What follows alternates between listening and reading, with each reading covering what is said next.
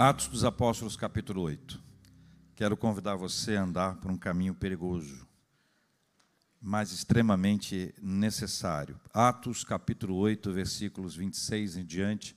Vou pedir ajuda às meninas e aos meninos, porque eu vou pedir que ah, os meninos leiam comigo os versículos pares e as meninas leiam em seguida os versículos ímpares, tá bom? E eu vou ler junto com vocês e nós vamos ler a palavra do Senhor Atos capítulo 8, versículo 26 até o versículo 40. Quero convidar você a andar comigo por um lugar muito perigoso, mas necessário. A gente vai precisar tomar esse caminho hoje. Atos dos Apóstolos, capítulo 8, versículos 26 em diante. Rapazes, por gentileza, meninos, leiam comigo os versículos pares. Um anjo do Senhor falou a Filipe, dizendo: Dispõe-te e vai para o lado do sul, no caminho que desce de Jerusalém a Gaza. Este se acha deserto. Ele se levantou e foi. Meninas, eis um etíope, eunuco, alto oficial de Candace, rainha dos etíopes, o qual era superintendente de todo o seu tesouro, que viera adorar em Jerusalém. Estava de homem, estava de volta e assentado no seu carro, vinha lendo o profeta Isaías. Então disse o Espírito a Filipe: Aproxima-te desse carro e acompanha-o. Correndo Filipe, ouviu ler o profeta Isaías e perguntou: Compreendes o que vens lendo? Ele respondeu: Como poderei entender se alguém não me explicar? E convidou Filipe a subir e assentar-se junto a ele. Ora, a passagem da escritura que estava lendo era esta: Foi levado como ovelha ao matadouro, e como um cordeiro mudo perante o seu tosquiador, assim ele não abriu a boca. Na sua humilhação, lhe negaram justiça. Quem lhe poderá descrever a geração? Porque da terra a sua vida é tirada. Então o eunuco disse a Filipe: Peço-te que me expliques a quem se refere o profeta. Fala de si mesmo ou de algum outro? Então Filipe explicou. E começando por esta passagem da Escritura, anunciou-lhes a Jesus. Seguindo eles caminho fora, chegando a certo lugar onde havia água, disse o eunuco: Eis aqui água que impede que seja eu batizado? Filipe respondeu: É lícito se crês de todo o coração. E respondendo ele, disse: Creio que Jesus Cristo é o Filho de Deus. Então mandou parar o carro, ambos desceram à água e Filipe batizou o eunuco. Quando saíram da água, o Espírito do Senhor arrebatou a Filipe, não vendo mais o eunuco. E este foi seguindo o seu caminho cheio de júbilo. Mas Filipe veio achar-se em Azoto e, passando além, evangelizava todas as cidades até chegar a Cesareia. No começo desse texto, duas questões extraordinárias se manifestam e essas duas manifestações são muito interessantes. Primeira fala angelical. A primeira coisa que esse texto nos fala é que um anjo do Senhor falou. A fala angelical é um dado absolutamente extraordinário que Deus permite que aqui aconteça. E há uma questão muito importante. Primeiro, anjo não tem discurso próprio. Anjo não tem fala autoral. Anjo não cria discurso por ele mesmo. Por isso, o anjo na Bíblia é apresentado como mensageiro. Essa é uma das definições ou das missões que Deus deu aos anjos eles passam a ser mensageiros. Então, o anjo que falou a Filipe não falou de si mesmo.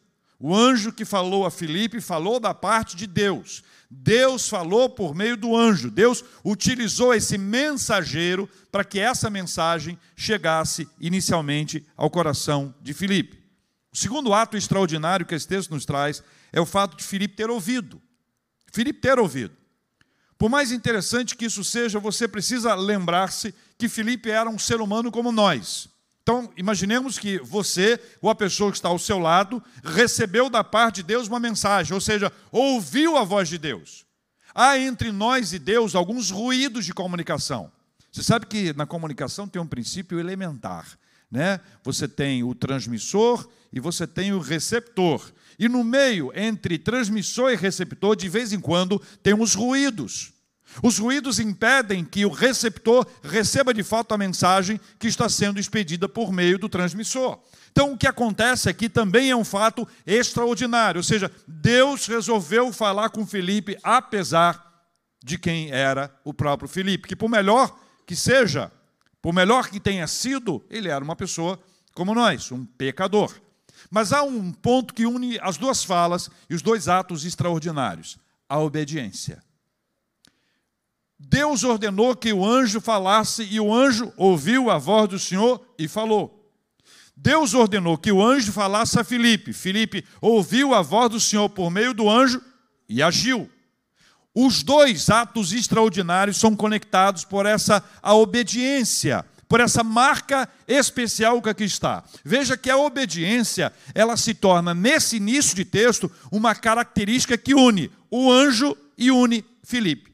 Veja que são dois seres completamente diferentes. O primeiro, um ser angelical, que nós temos algumas, ah, ah, alguns sinais bíblicos sobre esse assunto, de quem é, como é que ele é, como é que funciona, como é que ele age, algumas descrições, mas são muito pequenas diante da grandiosidade que há na figura angelical. A figura angelical. Por outro lado, nós temos um ser humano, pecador, como você e eu, uma pessoa falha.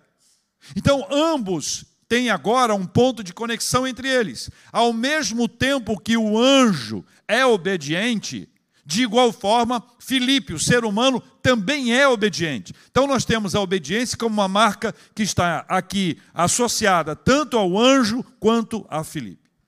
Há uma outra questão bem interessante nesse percurso divinamente revelado a Filipe. Veja que o texto nos diz assim, veja comigo, veja, imagine você recebendo essa mensagem hoje, tá bom? Hoje. O anjo do Senhor fala, ou eu estou te falando, e você recebe essa palavra, e essa palavra é para a sua vida hoje. Desponte e vai para o lado sul, no caminho que desce de Jerusalém a Gaza. E este se acha deserto. A história sobre Gaza, as questões que envolvem Gaza, no contexto atual, dentro desse processo que nós estamos vivendo, que mexe com a geopolítica do mundo inteiro. Os olhos do mundo estão numa faixa. Por isso é chamado de faixa de Gaza. A faixa de, de Gaza é extremamente estreita, é pequena, é curta.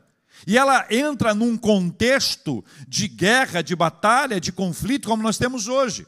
Mas nessa época que nós estamos aqui, a história nos conta que uma das cinco importantes cidades dos filisteus era Gaza. E Gaza foi destruída por Alexandre o Grande. Então, a guerra que foi estabelecida por Alexandre o Grande fez com que a estrada principal que ligava Jerusalém a Gaza ela fosse destruída por causa da guerra. E uma nova estrada foi construída. A nova estrada era a estrada comum. A nova estrada era a estrada da maioria. A nova estrada era a estrada normal. Você está indo para onde? Para Gaza. Por onde você vai? Pela estrada nova. Mas não foi essa a ordem que Deus deu. Por isso que essa ordem que Deus estabeleceu, ela é estranha. Ela não é uma ordem normal. Ela é uma ordem especial. Deus estabeleceu aqui, a partir de uma lógica diferente, um caminho que pode não fazer sentido para nós hoje, ao lermos as Escrituras, e muito menos para Filipe naquela ocasião, porque era o caminho mais perigoso. Mas nessa lógica divina existe algum processo que Deus estabelece com algum tipo de objetivo especial. Quando você lê esse texto aqui no capítulo 8, versículo 5, o texto anterior, você vai observar que Filipe estava na Samaria. E em Sa Sa Samaria, versículo 5, leia comigo aí, Filipe descendo à cidade de Samaria, anunciava-lhes a Cristo, ou seja, ele estava na cidade e Deus o tirou da cidade para o deserto. Mais adiante no versículo 6 diz: As multidões o atendiam. Então, agora, além de tirar da cidade e enviar para o deserto, Deus tira das multidões e envia para um lugar que aparentemente não vai ter ninguém. Então, essa lógica divina é estabelecida porque Deus tem algum plano especial. Quando Felipe recebe a voz de Deus por meio do, do anjo e obedece, Felipe não sabe o que vai acontecer. Ele não tem um controle sobre o futuro, ele não recebeu uma mensagem completa. Em muitas ocasiões na vida do povo de Deus e na nossa própria vida, Deus nos dá um norte, mas não nos conta detalhes do percurso. Vamos nos lembrar. Como Deus definiu o roteiro de Abrão, lá em Gênesis 12. Quem se lembra? Deus deu para ele uma palavra clara. A palavra de Deus era clara. Primeiro Deus disse para ele: sai da sua terra, quem lembra? Da sua parentela e da casa do teu pai e vai para uma terra que eu te te mostrarei. Roteiro, não tem roteiro. Percurso, não tem, não tem percurso. Detalhes, não tem detalhes. Você imagina se você fosse, não é o caso, mas se você fosse uma pessoa controladora. Uma hipótese apenas. Uma hipótese se você fosse uma pessoa controladora e detalhista. Por hipótese. Em qualquer aspecto que envolva esse tipo de controle ou de detalhe, nós estamos perdidos, porque aqui não está dando detalhe algum. Curiosamente, na nossa relação com Deus, quando Ele nos dá uma ordem, a gente quer que Deus nos traga de forma clara tudo o que vai acontecer. E um detalhe: Deus não conta. Deus quer que nós ouçamos a Sua voz ao longo do caminho. É no passo a passo que Ele vai nos mostrar. Em algumas ocasiões, nós olhamos para o futuro e não enxergamos alternativas. É exatamente esse o lugar do exercício maior da nossa fé. Curiosamente, o ser humano é assim: quanto mais controle ele acha que tem, menos ele acha que precisa de Deus.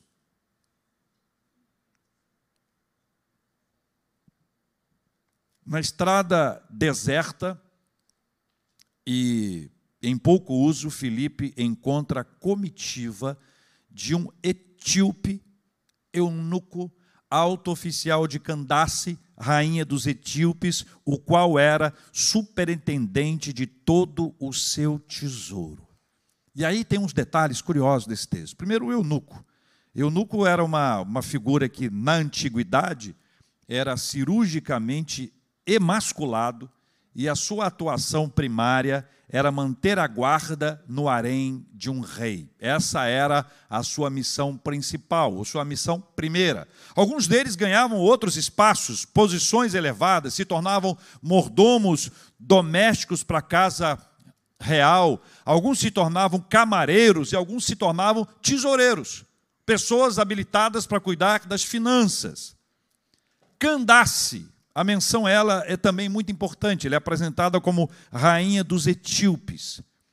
Na antiga Etiópia, dizem os livros, na antiga Etiópia, eles acreditavam que os reis eram descendentes dos deuses. E por serem descendentes dos deuses, eles não se envolviam com as coisas deste mundo, no caso, a matéria, o governo, as pessoas. Daí surgiram as rainhas mães. A rainha mãe, ela, ela ocupava esse lugar da gestão do reino. Ela governava, enquanto o rei era alguém como um descendente dos deuses. A Candace é um título dado a rainha da Etiópia. Assim como você tem César ao imperador ou aos imperadores romanos, ou faraó aos reis do Egito. Então ela é a rainha mãe, é alguém que tem essa autonomia, ela tem esse título, título de Candace, onde ela assume esse lugar que aí está e ele, o eunuco, trabalha no reino dela como um superintendente dessas finanças que aí estão. O texto diz que ele veio, veja bem o que diz o texto, que viera adorar em Jerusalém, estava de volta e assentado no seu carro e vinha lendo o profeta Isaías. O que isso nos fala a respeito dele? O que isso nos conta a respeito dele? Primeiro que ele pode ter ido porque ele era, ele era um judeu ah, na Etiópia, ele era um gentio que abraçou a fé As hipóteses são diversas em relação a esse assunto. Agora, eu encontrei um texto muito interessante, um texto que fala da cristandade oriental, a igreja etíope na Idade Média. E lá nesse texto eles têm alguns dados curiosos, é um dado histórico, é uma, é uma percepção a partir das pesquisas que foram ali ah, buscadas, e ele conta que a tradição etíope afirma que o primeiro imperador da Etiópia é filho do rei Salomão. E é uma história que não é bíblica, mas é um dado que se tem num texto que é fruto de pesquisa é, e que é resultado desse relacionamento entre a rainha de Sabá e o próprio rei. Lucas nos contextualiza ainda mais ao dizer que Eunuco estava lendo o profeta Isaías, que viveu oito séculos antes, e mais adiante nós vamos saber um pouco sobre esse texto. O que, que ele diz? Ele estava lendo o profeta Isaías. Aí, mais uma vez, o Senhor, agora por meio do Espírito, fala a Filipe dizendo: aproxima-te desse carro, acompanha-o e correndo Filipe ouviu ler o profeta Isaías e perguntou: a pergunta está aqui na nossa tela. Compreendes o que vens lendo? Ele respondeu: Como poderei entender se alguém não me explicar? Ou seja, é alguém que está buscando conhecimento, alguém que veio adorar, alguém que está lendo o profeta Isaías e tem uma dúvida muito importante. A dúvida ele apresenta após mencionar a leitura do texto que aqui estava sendo observada. A pergunta foi: ah, ele fala de si mesmo ou de algum outro? Alguém que abre o texto e que vai ler o texto, e a explicação dos historiadores é que ele lia em voz alta, porque era uma coisa comum naquela época, as pessoas liam um texto em voz alta, era um grupo grande que ali estava, ele estava lendo, e a pergunta dele pertinente e profunda: o profeta Isaías fala de quem? Ele fala de si mesmo ou ele fala de um outro alguém? A primeira ordem que Filipe recebeu de Deus foi descer pelo caminho deserto. A segunda ordem que ele recebeu de Deus foi aproximar-se do carro onde o eunuco estava. Nas duas circunstâncias ele obedeceu sem saber o próximo passo. O profeta Isaías aparece aqui. Então, o texto que ele estava lendo traz para ele uma pergunta importante: Compreendes o que vens lendo? E esta é uma pergunta fundamental. Nós podemos ter acesso ao texto sagrado, podemos ler a palavra de Deus e depois da leitura não entender absolutamente nada. Se já te aconteceu isso, levanta a mão. Eu estou com a mão erguida, hein?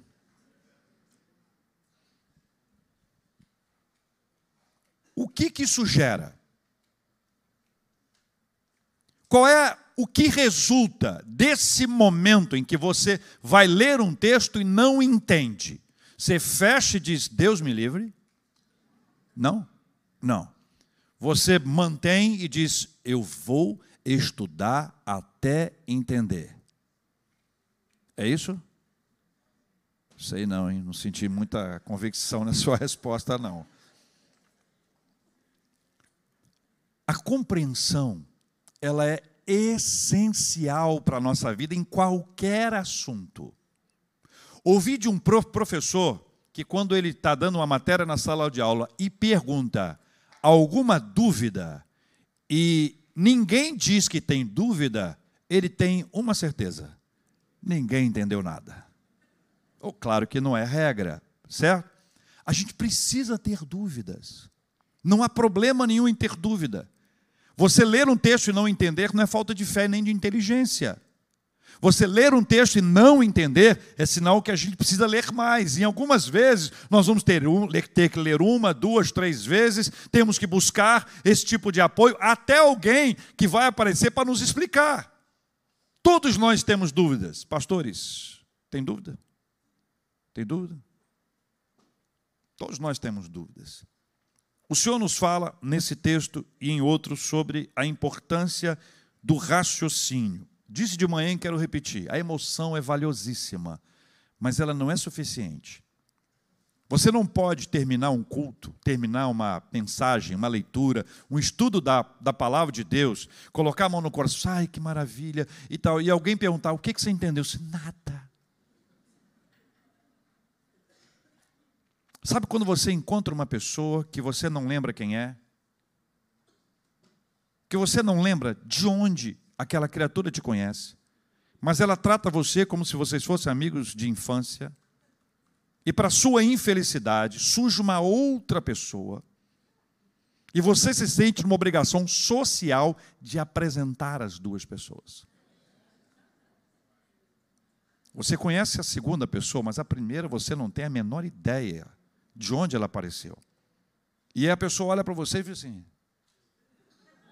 E você, com a sua habilidade maravilhosa, diz: olha, isso aqui é uma pessoa extraordinária. Não é mesmo? A gente já se conhece há tanto tempo, né?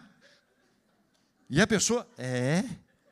E não sai nada naquela, naquela conversa. Eu estou exemplificando porque, eventualmente, alguém pode chegar para você e, e dizer: me explica. Aí você diz: Pastor Davidson, me ajuda aqui. Precisamos enraizar o nosso conhecimento e fugir da rotina repetitiva de quem faz tudo sempre igual. Que lê sem entender nada, que passa o texto, passa o texto, na expectativa de que alguma coisa diferente aconteça, mas nada acontece porque não há um foco, uma perspectiva de entender, de compreender. Imagine bem se o eunuco não tem uma explicação, se ele acha que Isaías fala de si mesmo, ou fala de uma outra pessoa, mas ele não saberia que essa pessoa seria Jesus se Deus não tivesse levantado o Felipe para lá explicar. Então Felipe chega nessa história, onde ele sai de Samaria, da multidão, da cidade, vai para o deserto para encontrar uma única pessoa, para que aquela única pessoa consiga compreender que o texto de que trata o profeta Isaías, Isaías 53, o texto de que trata o profeta Isaías, não fala de Isaías, fala de Jesus. Esse processo do nosso aprendizado para muita gente é uma luta, porque o tempo passa e a gente começa a ficar com muita dificuldade para prestar atenção. Nós estamos com muitas distrações. A nossa mente está tão acelerada que nós estamos nos distraindo com qualquer coisa. Qualquer coisa. Raramente nós temos um tempo de silêncio. Raramente. E quando tem silêncio, um cachorro late. Um gato mia. Nós temos essas distrações que nos acompanham o tempo inteiro, mas é necessário, né, é fundamental que a gente possa parar para ler, para examinar, para pensar, para interagir, para finalmente absorver o conhecimento que Deus separou para nós. Então, vai perseverar, vai avançar, vai persistir, vai aprofundar para finalmente aprender. As coisas não acontecem de uma hora para outra. Primeiro, nós precisamos do Espírito Santo de Deus. Existe uma coisa linda que o Espírito Santo faz: ele ilumina. Olha, o negócio aqui está escuro, não estou entendendo, não estou vendo nada, estou compreendendo nada. O Espírito Santo ele joga luz. E aí nós passamos a, a, a ter essa iluminação do Espírito, nós passamos a entender nós podemos buscar informações, mas o texto bíblico ele vai nos falando e a Bíblia fala por ela mesma, ela é autoexplicativa. A Bíblia traz textos paralelos que vão nos permitir entender aquilo que Deus estava querendo ministrar às pessoas que ali estavam, como aquilo que Deus quer ministrar à nossa vida. Muitas pessoas não conhecem a vontade de Deus por pregui. Não vou terminar porque eu não vou. Preguiça. O eunuco pede ajuda para entender.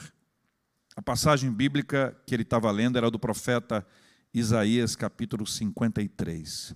O texto de Atos registra: Foi levado como ovelha ao matadouro, e como um cordeiro mudo perante o seu tosquiador, assim ele não abriu a boca. Na sua humilhação lhe negaram justiça. Quem lhe poderá descrever a geração? Porque da terra a sua vida é tirada. A partir da leitura, o eunuco fez uma pergunta maravilhosa. Peço-te que me expliques a quem se refere o profeta. Fala de si mesmo ou de algum outro? E o texto bíblico diz que ele, começando pela, por esta passagem da Escritura, anunciou-lhe a Jesus. E aqui eu quero te contar um segredo muito importante. A Bíblia conta a história de Jesus. Nós só vamos compreender quem é Jesus a partir das Sagradas Escrituras, a partir da Bíblia. É no exame das Escrituras que nós temos o aprendizado de quem é Jesus. Somente as Escrituras vão nos declarar os segredos espirituais para a nossa vida. Nós podemos ter histórias lindas, que podemos chamar de tradição, histórias maravilhosas que nos acompanharam ao longo dos séculos. Mas, se não é Bíblia, se não é a palavra de Deus, ela não vai nos alimentar espiritualmente. Nós podemos ter músicas maravilhosas que nos acompanham nesse nosso cancioneiro cristão ao longo de décadas. Mas se não for a palavra de Deus, isso não vai nos alimentar espiritualmente. Nós podemos ouvir pessoas maravilhosas, podemos ter encontros especiais, mas se não for a palavra do Senhor, nós não teremos acesso a Jesus Cristo. É Jesus que brota das Escrituras. É Jesus que sobe das Escrituras. Ao abrir a palavra de Deus, nós vamos ver Jesus em todo o texto. A Bíblia, ela nos fala de Jesus ao longo de todas, toda a Escritura. A Bíblia é um livro que conta uma única história, a história da redenção protagonizada por Jesus Cristo, nosso Senhor e Salvador. Mas é preciso ler. É preciso compreender, é preciso pesquisar, saber aquilo que está acontecendo, a palavra de Deus que vai sendo ministrada, mencionada à nossa vida. Felipe explicou as sagradas escrituras, nada mais, nada menos, somente as escrituras. Esse tema foi discutido durante a, a reforma. Porque havia outra base que não a escritura, havia a tradição. E a tradição se tornou muito importante. Ou a fala de um líder religioso se tornou tão importante quanto a Bíblia, em alguns contextos, mais importante, mais importante que a Bíblia. Então a Bíblia deixou de ser a autoridade. Ela deixou de ser aquela que define. Passou a disputar esse espaço com a fala de um ser humano extraordinário, maravilhoso, mas um ser humano pe pe pecador e falho como todos nós. Ou a tradição, aquilo que foi contado e construído ao longo do tempo. Hoje nós temos outro embate. Hoje o embate é com a experiência. Hoje o embate é com a experiência. Então existem pessoas que têm uma, uma experiência e a partir dessa experiência ela cria uma doutrina. E a doutrina criada a partir da experiência não bíblica, ela é uma doutrina criada a partir da experiência e só. Ela não pode ocupar o lugar da fala de Deus. Os pastores presbiterianos são desafiados a pregar a palavra. E a comunidade é desafiada a agir da seguinte forma: enquanto a pregação do pastor for bíblica, nós o acompanharemos. Se deixar de ser, ele vai ficar sozinho.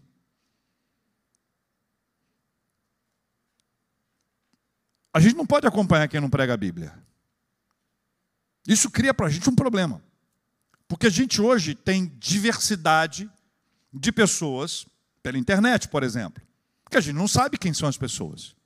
Você só sabe quem é a pessoa, os antigos sabem, quando você come um pacote de sal com essa pessoa. Tem que ter tempo. Os frutos revelam. Mas se você não conhece a pessoa, como é que você sabe os frutos? E mais, a experiência nunca pode ser uma palavra que define a nossa história. Bom, Felipe explicou a partir do profeta Isaías, capítulo 53, oito séculos antes, explicou quem era Jesus. E o resultado disso, o texto diz no versículo 36 em diante. Leia comigo. Segundo eles, caminho fora, chegando a certo lugar onde havia água, disse o eunuco. A pergunta do eunuco foi, a afirmação dele: Eis aqui água. Pergunta: Que impede que seja eu batizado? Qual foi a resposta de Filipe? É lícito se crês de todo o coração. O que, que o eunuco respondeu? Creio que Jesus Cristo é o Filho de Deus. Então mandou para o carro, ambos desceram a água e Felipe batizou o eunuco. Olha que coisa interessante. Qual foi o impacto da exposição da palavra na vida do eunuco? O resultado da palavra, o resultado da palavra no coração dele foi a fé. A fé nasce na e da palavra. A fé se origina na palavra. A fé vem pela palavra de Deus. A fé não vem da experiência. A fé vem da palavra, a fé em Deus, ela nasce da palavra. Uma pessoa cheia de fé é uma pessoa que vai buscar a palavra de Deus. Não adianta dizer eu tenho muita fé se não conhece a Bíblia. Isso não é fé, isso pode ser crença, pode ser crendice. Nós cremos no que diz a Bíblia e não naquilo que eu imagino que seja Deus. De vez em quando você se depara com uma pessoa que faz um Deus segundo a sua própria ideia, não pelo que a Bíblia diz. Não, eu não creio num Deus que faça isso, aquilo, aquilo outro. Ué, e Deus faz isso, aquilo e aquilo outro. Então, quem você crê? A gente costuma dizer que Deus é amor. É verdade ou não? Sim ou não? Sim ou não? E Deus é misericordioso. Deus é cheio de graça. Deus é justo. Justo juiz. Deus estabelece seus princípios, a Bíblia nos fala. Deus é o um maravilhoso conselheiro. Deus é Deus forte, é Pai da eternidade, é o príncipe da paz. A Bíblia descreve a respeito de Deus, então eu creio, não é porque eu canto, ou porque eu ouvi, porque alguém me contou um testemunho que deram, eu creio porque a Bíblia diz. Se a Bíblia não diz nada, eu não creio. Eu só posso crer naquilo que a Bíblia diz. Então o meu conhecimento bíblico vai definir o tamanho da minha fé. A minha fé é definida pelo que diz a Bíblia. Se eu não conheço a Bíblia, qual será o tamanho da minha fé?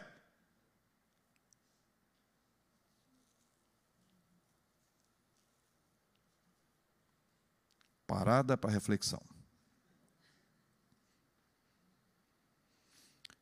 A fé vem pelo ouvir e ouvir da palavra.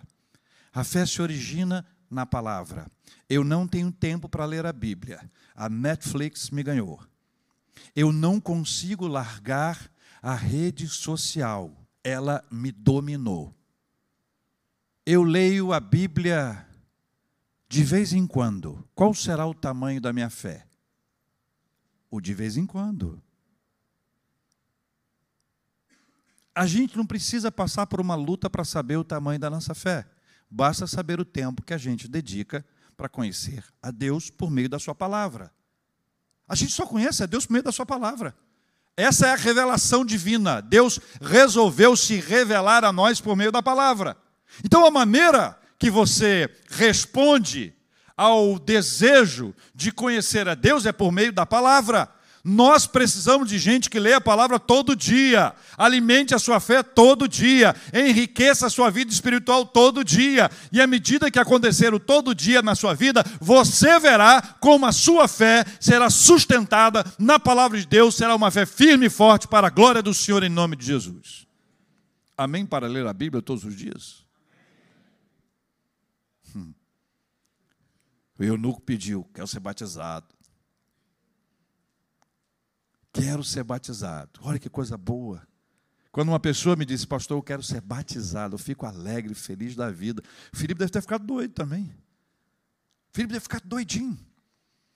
Mas antes da empolgação, ele fez uma pergunta essencial. Essencial. Pergunta essencial. Qual foi a pergunta que o eunuco fez? É lícito se crês de todo o coração. Todo o coração está ocupado. É uma fé que domina todo o coração. É lícito, quer ser batizado, bem-vindo, mas é lícito se você crer de todo o coração. Qual foi a resposta dele? Creio que Jesus Cristo é o Filho de Deus. Ah, agora você vai ser batizado, eunuco. É agora. Porque você declarou publicamente a sua fé. É por isso que na, na, nossa, na nossa estrutura litúrgica, antes de alguém ser batizado, ele professa a sua fé. Ele só pode ser batizado se professar a sua fé. E aí tem duas coisas curiosíssimas aqui. Um adulto nunca pode ser batizado se ele não publicamente declarar a sua fé. E uma criança nunca pode ser batizada se um de seus pais não professar publicamente a sua fé. Então, esta relação que a gente tem com a fé, ela é a essência da caminhada. Agora vamos recuperar. A fé é resultado da exposição das Escrituras. Porque a Escritura estava sendo lida, ela foi explicada. E ao ser explicada, ela foi crida. O resultado da fé que nasce da palavra é o batismo. E o batismo é essa integração, é o trazer para dentro, é um sinal, é um selo visível de algo que aconteceu internamente. O, batismo é resultado da ação do Espírito Santo. Se é uma criança, é resultado da aliança que os seus pais têm com Deus. Os pais estão dizendo: meu filho, minha filha, faz parte desse pacto, ele tem a marca de Deus sobre a vida dele.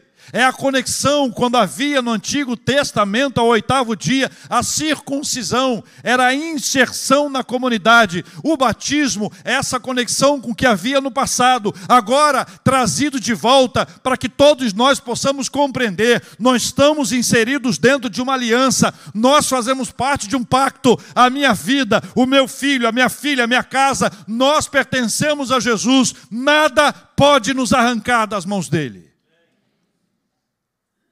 A fé precede o batismo. Creio que Jesus Cristo é o Filho de Deus. Aí o pessoal começa, mas que batismo que foi? E eu sei. O texto diz: pode ter sido imersão, efusão ou aspersão. Os presbiterianos são unânimes. Ah, isso foi aspersão. Os que defendem a imersão dizem: não tenho dúvida, foi imersão. Todos nós temos certeza. Mas nenhum de nós sabe qual foi a forma. Havia água. O fato de haver água não significa que houve mergulho. Esse não é o assunto. Esse não é o tema da nossa discussão. O tema da discussão que é a fé. É a fé que é estabelecida por meio da palavra. Mas a gente pega um texto como esse, com a riqueza do conteúdo que tem, para discutir a forma. Meus irmãos e minhas irmãs, a Igreja Presbiteriana do Brasil defende o batismo por aspersão. É o mais santo? É, é mais santo que a imersão? Se nós achássemos isso, rebatizaríamos todos que foram batizados por imersão. Nós não cremos assim. Então, uma pessoa que veio de uma outra igreja, ah, pastor, fui batizado por imersão. Eu vou perguntar aonde? Nas águas. Vou perguntar quais. A pessoa vai dizer água corrente, mar ou rio, rio ou mar. O outro vai me dizer, pastor, vai batizar num lago fechado.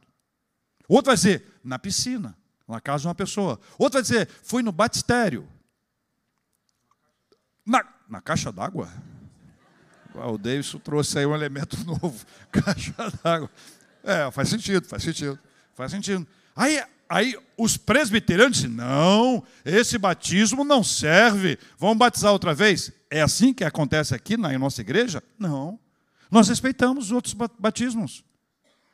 Nós não achamos que o nosso é mais, é menos. Esse é o nosso, essa é a nossa forma, tem que ser respeitado. Nós respeitamos os outros. Não há briga entre nós, entre nós, para estabelecer qualquer tipo de briga por causa disso. Pelo contrário, nós entendemos que é assim que se faz compreendemos que essa é a maneira, mas não vamos entrar numa briga, numa, numa, numa discussão por causa disso. Isso é absolutamente evitável pela graça de Deus. Voltando para o texto, a caminhada segue. A caminhada de Filipe e do eunuco segue. Após o batismo, cada um vai para um lado. Veja que Deus tinha planos diferentes para cada um deles. O texto diz que o Espírito do Senhor arrebatou a Filipe e este veio achar-se em Azoto. E ele foi evangelizando até chegar a Cesareia. É o trabalho do Senhor que tinha para ele. Ele foi arrebatado. Como é que foi isso? Não tenho a menor ideia. Eu sei que ele estava num lugar, apareceu em outro. Ah, reverendo, explica. Ah, reverendo, explica. Passa ou repassa? Arrebatado e foi. Deus tem os seus propósitos e a sua forma. Quando você lembra de Elias, o profeta Elias, profeta Elias, eu não quero morrer, vou fugir de Jezabel, a rainha má. Correu, fugiu, fugiu. Eu quero morrer, eu quero morrer. Aí quer morrer, mas não, não morre. Eu vou morrer de fome. Aí Deus manda comida. Agora eu vou morrer de fome outra vez. Deus manda outra comida. Aí Deus levanta ele. Ele que não queria morrer, depois queria morrer. Deus manda um, uma carruagem de fogo. E ele é trasladado, ele, ele gente, é, é, é impressionante. Eu creio, a Bíblia diz, eu creio. Eu creio na manifestação extraordinária do poder de Deus, porque Ele fez todas as coisas. Por que, que eu vou discutir se isso é possível ou não, se Deus fez todas as coisas por meio da Sua palavra? Se eu e você existimos aqui é por causa dele. Quem controla, preserva, segura todas as coisas em Suas mãos é o Senhor. E o eunuco? O texto diz que o eunuco foi seguindo o seu caminho cheio de júbilo. Olha que coisa interessante. Esse aqui é o versículo, olha comigo, versículo 39. E este foi seguindo o seu caminho cheio de júbilo. Agora veja o capítulo 8, versículo 8. É, é, o texto anterior que fala de Filipe em Samaria. Olha o resultado da pregação do evangelho em Samaria. E houve, quem está vendo o texto aí? E houve grande alegria naquela cidade. Olha, Samaria, capítulo 8, versículo 8. Agora com eunuco, capítulo 8, versículo 39, cheio de júbilo. A alegria, o júbilo, o regozijo, a felicidade é resultado da compreensão de quem é Jesus. É essa chave que abre essa porta da alegria e não a porta da felicidade. Lembra da porta da felicidade? Quem lembra? Levanta a mão. Pode baixar que você deve estar cansado. É, a chave é Jesus, gente. A chave é Jesus.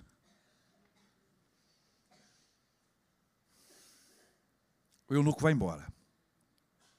E aí, naquele, naquele texto que eu falei, que eu li, Cristandade Oriental, a Igreja Etíope na Idade Média, diz que o cristianismo na Etiópia segundo a tradição nacional, foi introduzido pelo eunuco da rainha de Candace, que fora a Jerusalém adorar o verdadeiro Deus e foi batizado por Filipe. Regressando a seu país, narrou o sucedido à sua rainha, que se converteu ao cristianismo, bem como seus familiares. Vou repetir, não é Bíblia, é um texto que trata sobre esse assunto, resultado da tradição nacional na Etiópia. A gente não pode aferir a veracidade sobre a origem do cristianismo na, na, na Etiópia, mas nós podemos afirmar que é o nono país mais cristão do mundo. O que a gente pode afirmar é que o evangelho chegou à Etiópia seja por meio do eunuco da rainha de Candace, seja por meio de outras pessoas que abraçaram a fé. O evangelho é assim, ele vai contagiando, ele vai incendiando, ele vai transformando a nossa mentalidade, a nossa percepção, a nossa história, a nossa vida. Os números são fantásticos e devem encher o coração da gente de alegria, mas eu queria retornar e pensar com você que nada disso aconteceria fora das Escrituras. Nem além, nem a quem, somente as Escrituras. Um tema da reforma, um dos cinco solas. Um tema que deve ser refletido por nós o tempo inteiro. Para fechar e a gente orar. Se você precisa ter fé, Comece pela palavra. Se você tiver crise de fé, permaneça na palavra. Se você diz assim, poxa, eu queria tanto crer e não consigo, prossiga na palavra. Se você quiser evangelizar alguém, não faça promessas. Fale a palavra. Fale de Jesus. A partir das Escrituras a partir do que a palavra de Deus se revela a nós. Nada a quem, nada além das Escrituras, da palavra de Deus, da Bíblia Sagrada.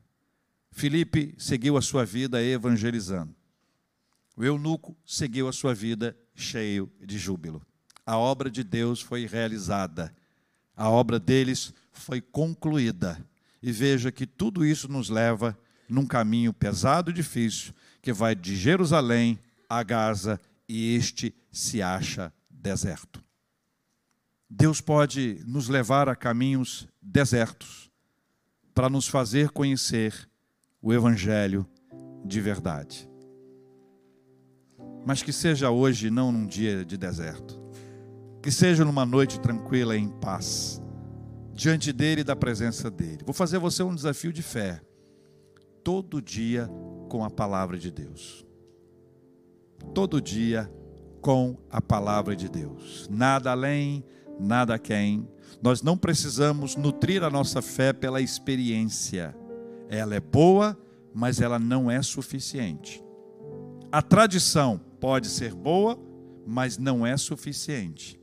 A suficiência está nas Escrituras. Ela é a palavra de Deus para a nossa vida. Amém? Eu quero orar com você que não tem conseguido ler as Escrituras.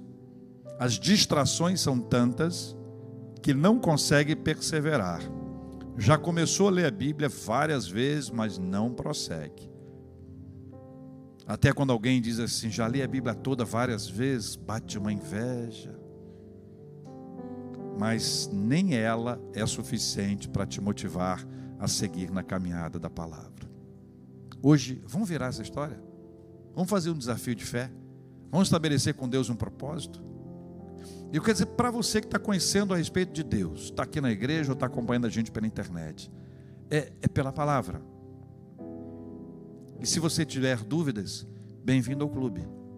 Até os pastores têm dúvidas, graças a Deus. E nós podemos aprender uns com os outros, podemos crescer no conhecimento da palavra. Deus usou Filipe na vida do eunuco, pode usar a nossa vida na sua vida e a sua vida na nossa vida, e assim nós vamos caminhando cheio de júbilos, realizando a obra de Deus em nome de Jesus. Nós vamos orar também pela cura dos enfermos, pelo consolo aos corações enlutados. Nós vamos pedir a misericórdia, a intervenção misericordiosa de Deus sobre a vida das pessoas que tanto precisam. Eu quero convidar você a deixar o seu lugar e vir aqui à frente para nós orarmos juntos. Enquanto estivermos cantando, deixe seu lugar e venha aqui à frente. Faça esse propósito diante de Deus, em nome de Jesus. Senhor nosso Deus, nosso Pai, a tua palavra é a verdade que permanece que é medicina, que é alimento para a nossa alma. Ela rearranja os propósitos da vida. Dela, Senhor Deus, procede santificação e retidão de caráter. A tua palavra nos apresenta uma pessoa com quem nos relacionamos pela fé, Jesus. A tua palavra mostra um Deus que não é distante, mas um Deus que é perto e próximo ao ponto de ser tão próximo e habitar dentro do nosso coração e ser consolador, encorajador. Senhor, nós não podemos negligenciar a tua palavra, mas pelo contrário, Senhor, devemos estimá-la, valorizá-la, valorizar o privilégio do livre exame, do acesso irrestrito a ela pela liberdade do nosso país a qual desfrutamos, Senhor. Muito obrigado, Senhor, pela tua palavra. Que ela não esteja, Deus, próxima simplesmente como um livro, Senhor Deus, na estante, mas que ela esteja próxima como uma palavra escondida no coração, a qual guardamos para não pecar contra ti. Santifica-nos na verdade. A tua palavra é verdade. A fé vem pelo ouvir a tua palavra. E nós te pedimos, Senhor, que o nosso comprometimento seja de uma leitura abundante, que o nosso comprometimento, Senhor Deus, seja pela eliminação dos ruídos, Senhor, das vozes distoantes que distraem a nossa atenção, que o nosso coração possa silenciar as outras vozes para ouvir a única voz que importa, a voz do Senhor. Deus amado, abençoa o teu povo, Senhor, nessa comunidade, aqueles que estão aqui à frente, Senhor. Que o Senhor possa nos avivar, nos renovar, e que nós sejamos levados pelo Teu Espírito à renovação de votos e a fazer novos votos, votos que nos aproximam de Ti, Senhor. E invariavelmente, quando queremos nos aproximar de Ti, nós nos voltamos para a oração e para as sagradas Escrituras, Senhor. Senhor amado, nós te pedimos a tua intervenção e o teu cuidado sobre a tua igreja, particularmente sobre os enfermos da tua igreja, Senhor.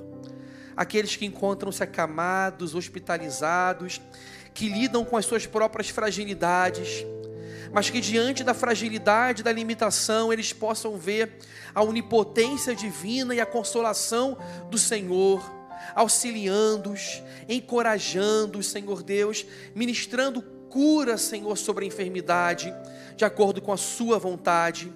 Por isso, esteja, Senhor, com César, com o Senhor Elias, o reverendo Silvânio, a Inês, o Josimar, o luto, Senhor, da Bia, que o Senhor derrame o bálsamo do Espírito Santo sobre a vida dos nossos irmãos e irmãs e opere na vida deles o que nós não podemos fazer por eles, mas que tu podes fazer de acordo com a tua vontade soberana, bondosa e sábia. Senhor, derramamos o nosso coração diante de ti, porque em ti nós encontramos a cura, a resposta, a salvação venha ao nosso encalço, venha até nós, nos socorra, em nome de Jesus, em nome de quem oramos. Amém, Senhor. E amém. Deus abençoe.